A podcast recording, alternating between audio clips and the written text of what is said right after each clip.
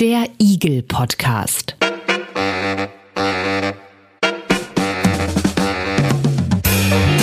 Ein Podcast rund um individuelle Gesundheitsleistungen.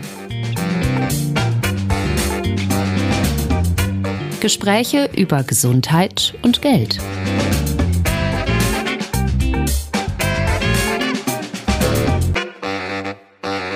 Einen schönen guten Tag zusammen. Ich bin Andreas Lange und ich heiße Sie herzlich willkommen beim Eagle Podcast. Der Eagle Podcast, das ist der Podcast rund um die Gesundheit. Wir sprechen darüber, was den Menschen wirklich nützt und sprechen auch darüber, wer für die Kosten aufkommt. Und wenn wir so das Gesundheitssystem angucken in Deutschland, wenn so in Fachkreisen diskutiert wird, dann fällt sehr häufig ein Begriff, und äh, dieser Begriff heißt Versorgungsqualität. Versorgungsqualität. Also wenn ich das so höre, für mich ist das eher so ein Oberbegriff für ganz viel. Das fängt bei den Wartezeiten an, die ich habe, um einen Termin beim Arzt zu machen und hört eigentlich mit einer erfolgreichen Behandlung auf. Und ich glaube, dazwischen sind noch eine Million andere Faktoren, die damit reinspielen in diese Versorgungsqualität. Was das genau heißt, äh, wann man von einer wirklich guten Versorgung auch sprechen kann, das möchte ich heute diskutieren im Eagle Podcast mit Dr. Michaela Eickermann, Leiterin des Bereichs evidenzbasierte Medizin beim Medizinischen Dienst Bund. Hallo, Frau Eickermann. Hallo, Herr Lange. Frau Eickermann, jetzt mal so ganz allgemein. Deutschland ist ein sehr wohlhabendes Land und ich kann mich gut erinnern in vielen Auslandsreisen, dass wir auch oft beneidet worden sind um eine gute medizinische Versorgung. Wir stehen doch gar nicht so schlecht da, oder? Ja, wir stehen bestimmt nicht schlecht da. Wir haben, glaube ich, gerade im Vergleich mit vielen anderen Ländern eine gute Versorgung. Wir haben sicherlich ein, ein gutes Versicherungssystem, was ja durchaus auch von vielen als Beispiel genommen wird. Aber grundsätzlich muss man sagen, nur weil ein Land wohlhabend ist und viele Mittel in Gesundheitsversorgung investiert, heißt das nicht, dass es keine Probleme gibt. Also auch in, in wohlhabenden Ländern ähm, gibt es durchaus den einen oder anderen Punkt, wo man noch nachbessern kann. Zum Beispiel die Wartezeiten, die ich angesprochen habe. Zum Beispiel. also ich denke, deshalb machen wir das, deshalb wollen wir das aufdröseln, äh, nämlich wo, ja, wo liegen die Stärken in Deutschland und äh, wo liegen die Schwächen. Und anfangen tun wir mit einer gängigen Definition dieses Begriffs Versorgungsqualität. Eagle Podcast. Checkbox. Nach einer Definition des US-amerikanischen Institute of Medicine von 1990 versteht man unter Versorgungsqualität das Ausmaß, in dem die Gesundheitsversorgung für Individuen und Populationen die Wahrscheinlichkeit von erwünschten Gesundheitseffekten erhöht und konsistent mit dem aktuellen Fachwissen ist. Der Begriff Gesundheitsversorgung ist in dieser Definition breit zu verstehen. Er umfasst akute, chronische, präventive und rehabilitative Versorgung in verschiedenen Settings und von verschiedenen Leistungserbringern, beispielsweise in niedergelassenen Praxen, aber auch in Krankenhäusern oder Reha-Einrichtungen. Außerdem beinhaltet er sowohl die Versorgung einzelner Patientinnen und Patienten als auch eine bevölkerungsbezogene Perspektive. Eagle Podcast. Ein Eagle-Podcast zur Versorgungsqualität äh, in Deutschland. Das war so eine gängige Definition. Frau Eickermann, viele, viele wichtige Worte waren da drin. Erwünschte Gesundheitseffekte, Settung, Settings, Leistungserbringer, konsistent mit dem aktuellen Fachwissen. Das würde ich gerne einmal durchgehen. Äh, erwünschte Gesundheitseffekte hört für mich so an, dass die Leute gesund bleiben und dass sie gesund werden. Ja, im Grunde ist auch genau das gemeint. Also es geht darum, dass man natürlich einen Gesundheitszustand erhalten möchte. Also da gehört ja auch Früherkennung, Vorsorge, Screening-Maßnahmen, Präventionsmaßnahmen insgesamt dazu. Also Gesundheit erhalten, wenn jemand erkrankt, dann möglichst die Person wieder gesund machen oder zumindest dazu ähm, beitragen, dass der Zustand sich nicht weiter verschlechtert, dass die Lebensqualität gut bleibt. Im besten Fall natürlich, dass man komplett wieder gesund ist und eben wenn das nicht geht, dass man zumindest einen, einen guten Gesundheitszustand lange hält ähm, und Krankheiten bekämpft. Klar, das gehört alles dazu. Settings Leistungserbringer, das heißt, dass einfach äh, so ein Gesundheitssystem aus ganz, ganz, ganz, ganz vielen Menschen besteht, die unterschiedlich dann mit Patientinnen und Patienten in Berührung kommen. Genau, das, wir haben ja eben schon gesagt, es gibt natürlich neben der Behandlung von Krankheiten, gibt es natürlich auch die Prävention von Erkrankungen. Dann haben wir aber ja auch ähm, Rehabilitationsmaßnahmen, da gehört aber natürlich der ganze Bereich der Pflege auch dazu. Gesundheitssystem ist ja ein, ein, ein riesiges Feld und da finden Dinge ambulant statt, da finden Dinge stationär statt, da finden Dinge, wie wir sagen, teilstationär statt. Also da gibt es ganz viele Orte, an denen Gesundheitsleistungen erbracht werden und es gibt ganz viele ähm, sozusagen Ausrichtungen. Also will man Krankheit verhindern, will man Gesundheit erhalten, will man Krankheit ähm, heilen oder zumindest Gesundheitszustand verbessern. Und Leistungserbringende gibt's genauso viel. Ne? Wir haben natürlich ähm, auf der einen Seite haben wir Ärztinnen und Ärzte, wir haben äh, Psychotherapeuten, Therapeutinnen, wir haben den großen Bereich der Physiotherapie, wir haben den riesigen Bereich der Pflegenden, wir haben die Hebammen, wir haben Sprachsprechtherapeuten, wir haben die Ergotherapeuten und alle, die, die ich jetzt vergessen habe in der Aufzählung, mögen mir das verzeihen, weil einfach ganz viele Menschen sich wirklich auch hands-on quasi mit der ähm, Behandlung Behandlung oder mit der Betreuung von äh, Menschen beschäftigen und mit deren Gesundheit. Und die tun das natürlich wirklich nach den Regeln der Kunst. Das verstehe ich unter konsistent mit dem aktuellen Fachwissen, wo ich denke, na klar, ist ja wohl eine Selbstverständlichkeit, oder? Dass die das äh, so machen, wie es sich gehört. Na, vielleicht weniger nach den Regeln der Kunst, in Anführungsstrichen, sondern nach der den Regeln Behandlung, des Wissens. Nach den genau, Regeln ja, genau. Der also es geht halt, im Grunde geht es halt darum, da sind wir wieder so ein Anknüpfungspunkt an eine unserer vorherigen Folgen. Es geht geht darum natürlich, dass ähm, die Dinge durchgeführt werden sollen, von denen wir wissen, von denen wir aus Studien wissen, ähm, dass sie eben auch ähm, potenziell nützen können. Also Behandlung sollte evidenzbasiert sein. Es sollte eben das gemacht werden, was auch einen Nutzen verspricht auf diesen Gesundheitszustand, den wir also dass, haben wollen. dass der Erfolg wirklich auch nachgewiesen oder dass eben Genau. diese, dieser Effekt nachgewiesenermaßen eintritt. Und dann haben wir noch in der Definition die bevölkerungsbezogene Perspektive. Ich glaube, äh, seit der Corona-Pandemie können wir ein bisschen begreifen, was das heißt, dass es nicht immer nur um den Einzelnen geht, sondern äh, im Grunde auch um eine ganze Population. Genau, das ist auf jeden Fall ein ganz wichtiger Punkt. Es geht nicht immer nur um die Erkrankung des Einzelnen, es geht darum, bevölkerungsbezogen Dinge zu machen, bevölkerungsbezogene Maßnahmen zu machen. Klar, aus der Corona-Pandemie haben wir jetzt natürlich nochmal das Thema Impfen ganz stark im Korb. Wir haben aber auch das Thema Testen, ist, äh, so diese ganzen Testregeln sind natürlich auch am Ende des Tages bevölkerungsbezogene Maßnahmen, Maskenpflicht, diese Dinge. Aber auch ähm, schon früher die Screening-Untersuchungen, das sind ja auch alles eher Dinge oder Präventionsmaßnahmen, das sind ja häufig Dinge, die bevölkerungsbezogen ansetzen, auch wenn sie für die einzelne Person dann natürlich möglichst zu einem gewünschten Gesundheitseffekt führen. All das, was wir jetzt erklärt haben und wo wir die Definition gehört haben, all das spielt rein in, äh, in eine gute Gesundheitsversorgung. Und jetzt äh, ja. Jetzt frage ich Ihnen mal, Ja. frage ich Sie mal eine Gegenfrage, ja. Herr Lange. Was ist denn, wenn Sie jetzt mal so aus dem Bauch raus sagen, wann würden Sie Versorgung als gut empfinden? Oder was wären für Sie Kriterien für eine gute wenn ich was habe und wenn mir schnell geholfen wird und wenn ich nicht drei Monate auf irgendeine Untersuchung oder so warten muss, zum Beispiel. Ähm, ja, und wenn mir dann eben schnell und erfolgreich äh, geholfen wird. Das, das, das ist das Entscheidende. Dazu denke ich aber auch daran, das hört man ja auch oft, ich lebe ja nur mitten in der Stadt. Das heißt, ich habe kurze Wege. Es wimmelt hier nur von, von Hausärztinnen und Hausärzten und Fachärztinnen und Fachärzten. Sogar Krankenhäuser kann ich sozusagen fußläufig erreichen. Aber wenn ich jetzt irgendwo in einem hinterletzten Dorf wohnen würde, dann wäre das wahrscheinlich irgendwie sehr, sehr, sehr schwierig, an die Versorgung ranzukommen, die ich hier in der Stadt irgendwie ganz schnell äh, bekomme. So.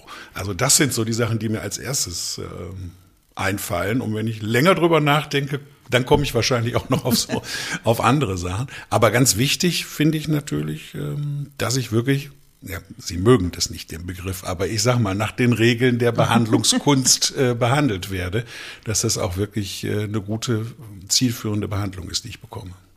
Nee, ich mag, ich mag das schon, aber ich finde halt, man darf halt nicht ausblenden, dass das Ganze wissensbasiert sein muss und dass das in die Kunst mit reinspielen muss. Insofern, dann kann ich mit dem Begriff der, der Kunst auch durchaus leben. Ähm, aber das, was Sie sagen, ist, glaube ich, was, was ganz viele Menschen antworten würden, wenn man sie fragt, wann sind sie denn zufrieden mit der Versorgung oder wann, wann empfinden sie das als gut? Viele Menschen antworten dann, sie möchten eben nicht lange auf irgendwie Termine warten, insbesondere nicht auf Termine bei Fachärzten. Ähm, sie möchten möglichst, ähm, auch wenn sie auf dem Land wohnen, auf einer Insel wohnen, Zugang zur Versorgung haben und zwar in einem akzeptablen Zeitrahmen der, der Anfahrt sozusagen. Ähm, viele äußern schon, sie möchten irgendwie sicher sein, dass die, dass die Versorgung sicher entsteht. Ganz viele sagen natürlich auch, sie möchten, dass sie eine, eine gute Behandlung bekommen, in dem Sinne, dass sie danach gesund sind, dass keine falschen Diagnosen gestellt werden, dass keine Fehler passieren. Solche Dinge werden in der Regel auch benannt. Ähm, also ich glaube, diese, diese Dinge, ähm, die Sie genannt haben, sind durchaus Dinge, die ganz, ganz oft Kommunikation ist übrigens was, was auch ganz oft ähm, benannt wird. Das wollte ich gerade noch ähm, nachschieben. Ne? Genau, dass das ich also nicht das sagen, Gefühl habe, in so einer Tür auf Tür zu, rein raus Praxis zu sein, sondern dass der sich wirklich die Geschichte anhört und auch versucht, diese Krankheit vielleicht äh, ganzheitlich zu verstehen irgendwie. Also nicht nur auf mein Knie guckt, sondern irgendwie guckt, ja, was, was ist das für ein Mensch? Was hat der für einen Lebenswandel? Wie alt ist der Mensch? Was hat der für Vorerkrankungen? Also diese ganzen Geschichten. Und das dauert eben auch eine Weile, bis man sich dann so ein Bild machen kann, glaube ich. Und ich glaube, das wollte ich unbedingt auch noch nachschieben. Dass, Genau, dass aber die das Ärztin, der Arzt sich nach, dafür genau. Zeit, äh, Zeit, äh, Zeit nimmt. Ne? Genau, Zeit für das Gespräch zwischen den, denjenigen, die die Leistung erbringen. Das sind ja gar nicht immer nur ÄrztInnen, das sind ja auch viele andere im Gesundheitssystem tätigen und eben auch eine gewisse Empathie, die man ja braucht und also das Gefühl haben, als Patient, als Patientin irgendwo ähm, sozusagen einfach mal sein Problem schildern zu können und das Gefühl, dass man auch die Zeit hat, sich das anzuhören und ähm, nicht einfach ähm, aufgrund auch von Zeitmangel schnell machen muss, keine Zeit mehr hat, Dinge zu erklären. Das ist ja auch so ein Punkt, der dazu gehört zur Kommunikation, nicht nur das Problem erfassen, sondern auch zu erklären, was mache ich jetzt, was sind die Alternativen, ähm, im Grunde, um, um in so eine gemeinsame Entscheidung, auch darüber haben wir ja schon ganz häufiger gesprochen, reinzukommen, muss man ja Zeit finden und muss, ähm, muss die Möglichkeit haben, überhaupt diese, diese aufklärenden Gespräche zu führen.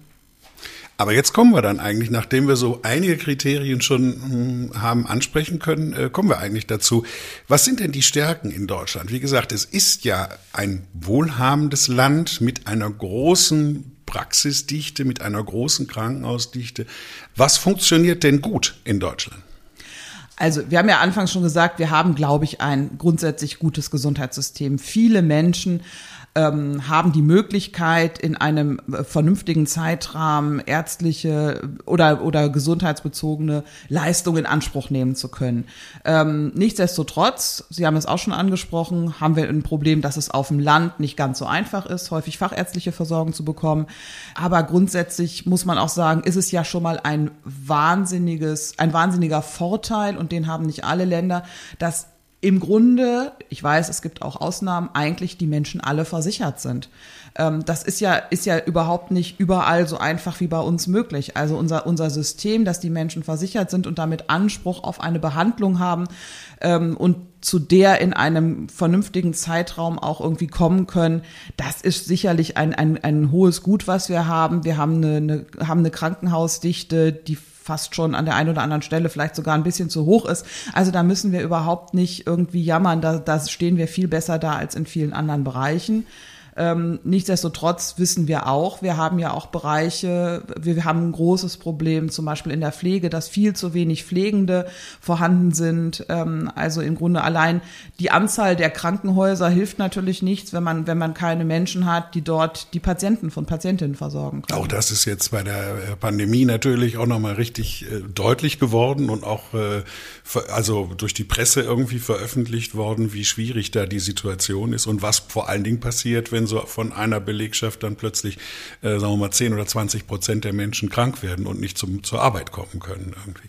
Aber jetzt gehen wir schon wieder in die, in die, äh, ja, sagen wir mal, in die, in diesen Bereich, was eventuell nachgebessert werden muss. Äh, nochmal zu den Stärken, nochmal zur Zusammenfassung. Wir haben diese Krankenversicherung. Ich glaube, das ist eine große äh, Leistung in, in, in Deutschland, dass äh, die meisten Ja. oder fast alle wirklich auch zum Arzt oder zur Ärztin gehen können und dann behandelt werden und auch nichts dafür bezahlen müssen, beziehungsweise außer ihren Versicherungsbeiträgen bezahlen müssen. Wir haben diese große Dichte. Äh, Das sieht doch eigentlich alles äh, ganz gut aus. Was sind denn so die die wichtigsten? Also ich habe ja gesagt, jetzt eben schon bei mir, die Wartezeiten ist eine Sache. Was sind denn so die wichtigsten Punkte, die nachgewässert werden müssen?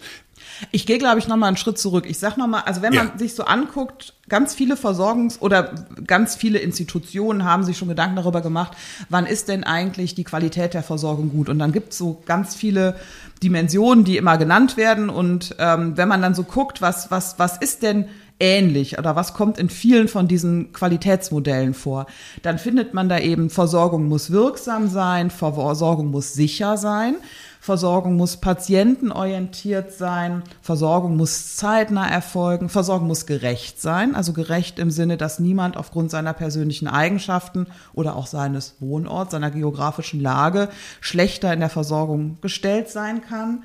Und ähm, Versorgung muss am Ende auf das System gesehen wirtschaftlich sein.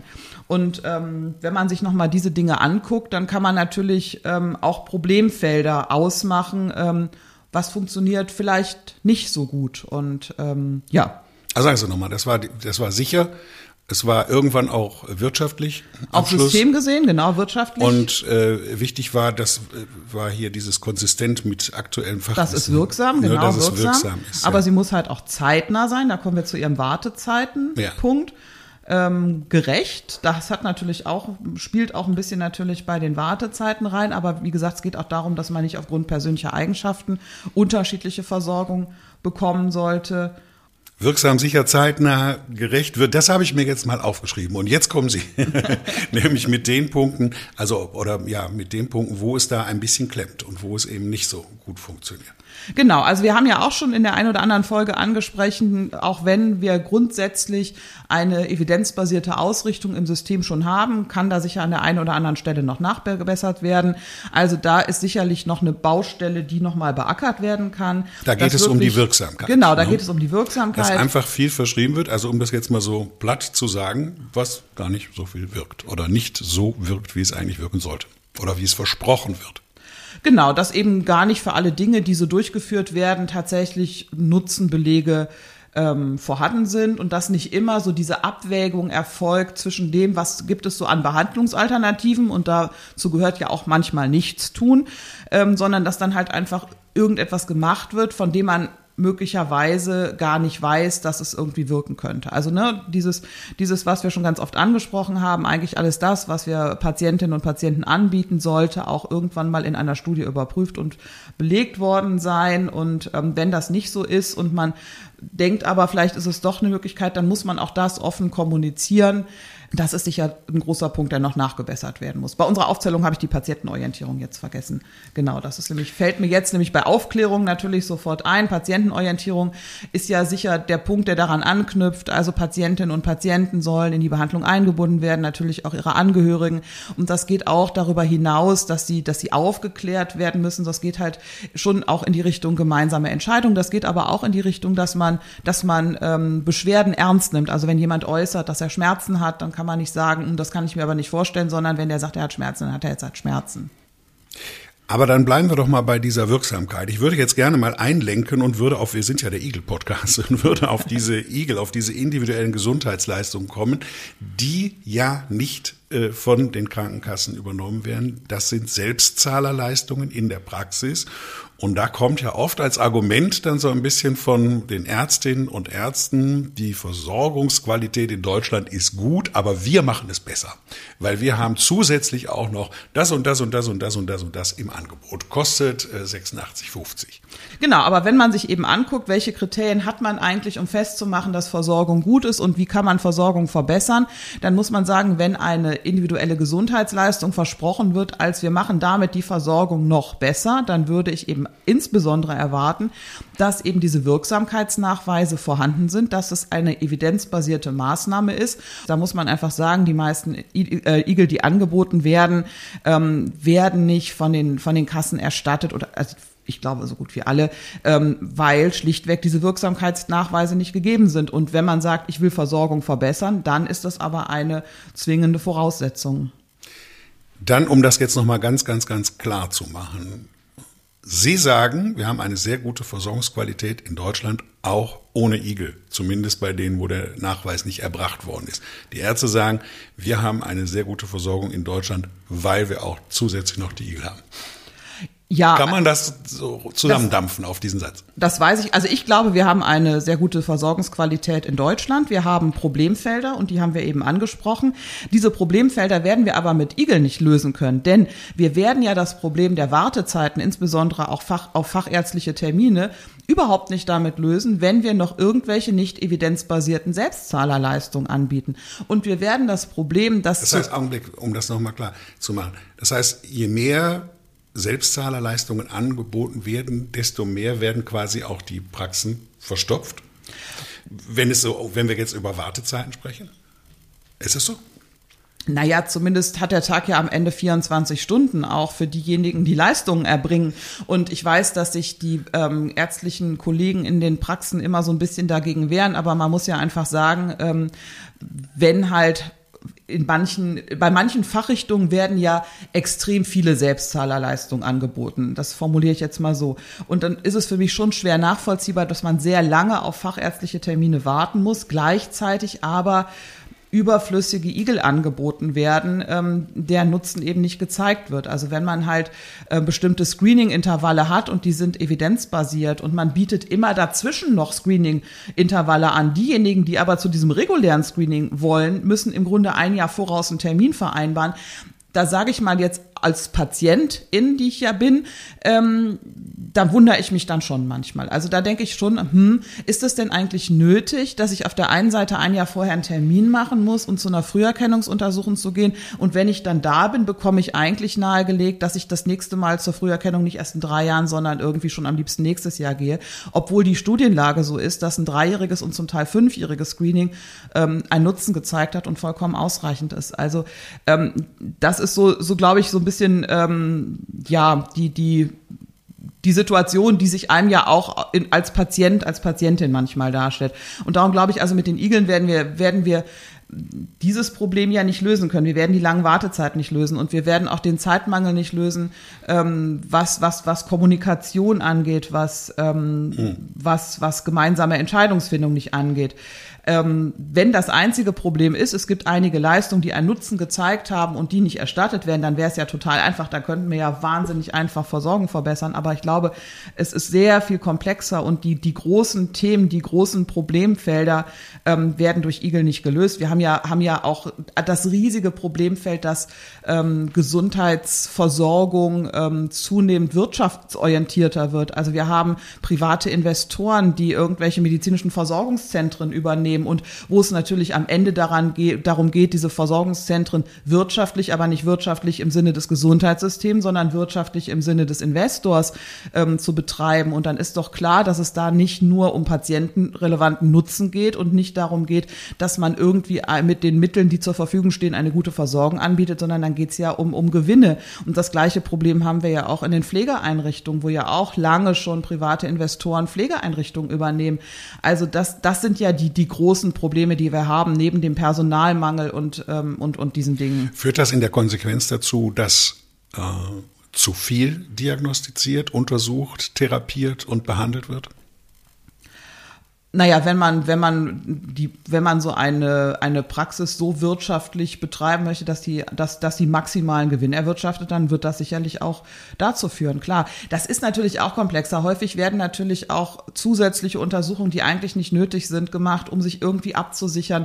Wir hatten das ja in, in der letzten Folge, wo es auch darum geht, man hat dann Sorge vor irgendwelchen ähm, Schadensersatzansprüchen oder wie auch immer. Also auch da ist es ja total komplex, aber in, aber in der Summe führt ähm, das alles natürlich schon auch dazu, dass zu viel gemacht wird und dass vielleicht auch häufig gar nicht das Richtige und das Sinnvolle gemacht wird.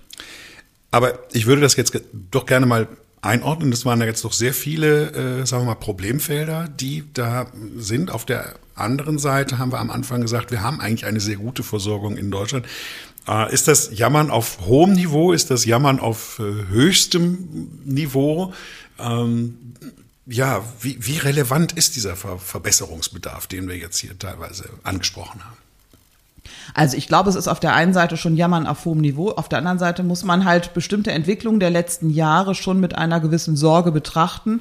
Und da ist es, glaube ich, nötig, an der einen oder anderen Stelle jetzt gegenzusteuern. Also man muss, glaube ich, schon, ähm, jetzt kommen wir so ein bisschen weg vom Igel. Ich glaube, es ist wahnsinnig wichtig, gegenzusteuern, ähm, im Bereich des Personalmangels in den, in, den, in den Gesundheitsfachberufen. Also wir müssen halt dafür Sorge tragen, dass, dass Berufe in der Pflege, dass Berufe auch in, in, in, der, in den therapeutischen Disziplinen, dass das alles interessant für die Menschen bleibt und dass die Lust haben, in, dieser, in diese ähm, Ausbildung oder in diese Studiengänge zu gehen. Das, das sind, glaube ich, riesen, riesen Räder, die bewegt werden müssen und die jetzt dringend bewegt werden müssen, weil wir einfach da schon ein Problem haben und wir sicherlich auch im, in, den, in den nächsten Jahren Jahren, Jahrzehnten mit der weiter alternden Bevölkerung ein noch viel größeres Problem bekommen werden. Also das, das sind halt alles, glaube ich, Dinge, die angegangen werden müssen. Das eben angesprochene, ähm, ja, etwas die ökonomische Ausrichtung in vielen Dingen, aber nicht ökonomisch auf System gesehen, sondern für, für den einzelnen Wirtschaftsbetrieb ähm, ist sicherlich auch etwas, was, was angegangen werden muss.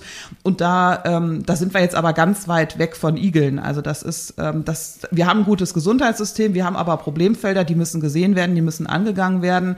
Ähm, insofern, ja, es ist irgendwie Jammern auf hohem Niveau, weil wir wirklich, glaube ich, eine, eine gute und sehr gute Versorgung haben. Und ich glaube, viele würden das sogar auch so sagen. Viele Patienten, viele Versicherte würden genau das auch bestätigen, dass wir das haben, gerade wenn sie Erfahrungen in anderen ähm, Gesundheitssystemen schon gesammelt haben.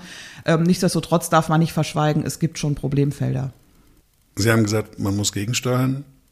Wer muss denn gegensteuern? Also wer, wer, wer fällt mir ein? Mir fällt ein der Gesundheitspolitiker, mir fällt ein der ja die Leistungserbringer, also sprich Ärztinnen und Ärzte, aber auch Pflegepersonal oder, oder Krankenhäuser. Mir fallen ein die Patientinnen und Patienten selber irgendwie. Wer muss wie gegensteuern?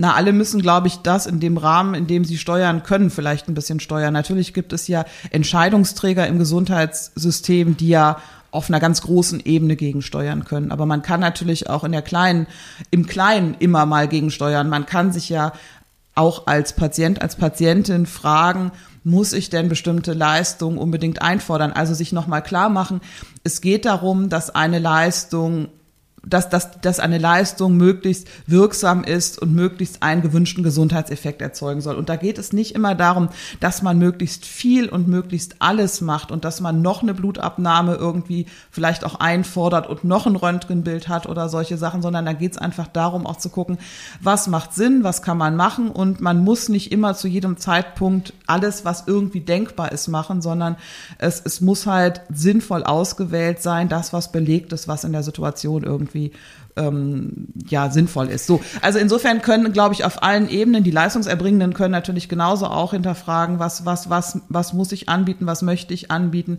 wie kann ich da noch mal irgendwas ähm, optimieren. Aber ich glaube, ähm, die ganz großen Räder müssen natürlich von den Entscheidungsträgern ähm, bewegt werden, aber im Kleinen kann halt jeder so ein bisschen sich nochmal hinterfragen, ähm, was, was, was er selber, was sie selber irgendwie beitragen kann. Wir haben darüber gesprochen äh, in unserem Eagle-Podcast über Früherkennungsuntersuchungen. Es ist ja unsere Denke, ne, dass man immer alles abklären, immer alles abklären will, immer alles äh, wissen will, immer alle, alles mitnehmen möchte, irgendwie, um da auf der sicheren Seite zu sein. Aber Sie sagen, das ist gar nicht vielfach ist das gar nicht der richtige Weg, wenn es um gesundheitliche Fragen geht. Naja, und wenn es halt eine Methode gibt, um eine Sache abzuklären, es gibt aber jetzt noch drei andere, dann kann es ja schon, dann ist es ja in der Regel sinnvoll, sich für die eine sinnvollste Methode zu entscheiden und nicht alles drei zu machen. Und das sind ja so kleine Stellschrauben, die auch schon dazu führen, dass, dass nicht irgendwelche überflüssigen Mittel ausgegeben werden, aber dass auch nicht irgendwelche oder dass, dass, dass keine Überversorgung sozusagen stattfindet. Also ähm, nicht immer muss man immer zu jeder Zeit alles machen, sondern man muss sinnvoll das auswählen, was für diese eine Person eine jetzt vernünftige Maßnahme ist. Wenn Sie jetzt ähm, morgen auf der Veranstaltung Herrn Lauterbach, den Bundesgesundheitsminister, treffen und äh, Sie haben einen Wunsch frei bei ihm, was, was, was wäre das Erste, was Sie sagen? Karl, ich wünsche mir, und zwar bis übermorgen, Folgendes.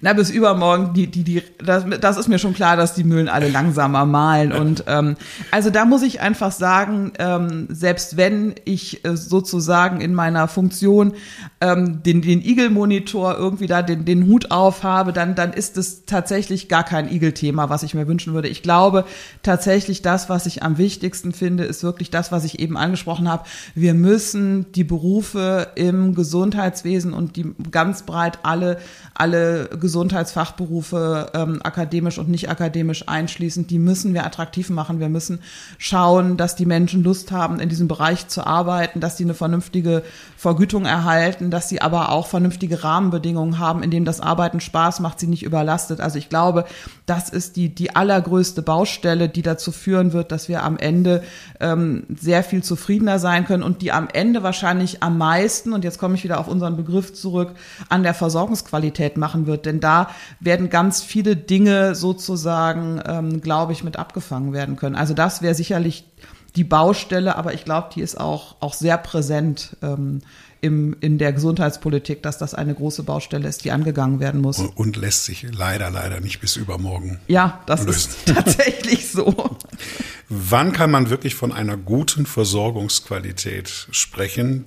Das war die Frage heute in unserer Juni-Folge des Eagle Podcasts. Und Antworten dazu lieferte Dr. Michaela Eickermann, Leiterin des Bereichs evidenzbasierte Medizin beim Medizinischen Dienst Bund. Vielen Dank, Frau Eickermann. Ja, gerne. Tschüss. Was wir natürlich an dieser Stelle immer noch mal loswerden wollen, äh, wir sind sehr, sehr, sehr offen und äh, freuen uns sehr über Themenvorschläge. Äh, für unseren Eagle Podcast, aber natürlich auch, wenn Sie uns ein Feedback geben möchten, wenn Sie Kommentare zu den Folgen haben, wenn Sie eine andere, eine eigene Meinung haben. All das können wir, äh, können Sie uns zukommen lassen und da freuen wir uns auch drüber. Und wenn Sie selber sagen, ich würde selber mal kommen gerne, ich habe ein wichtiges Thema, dann melden Sie sich bei uns. Alles ist willkommen auf unserer Homepage eaglemonitor.de. Da finden Sie die Seiten zu diesem Podcast und können mit uns Kontakt aufnehmen oder Sie schreiben es einfach unten in die Show Notes. Ich bin Andreas Lange. Vielen Dank für Ihr Interesse und fürs Zuhören.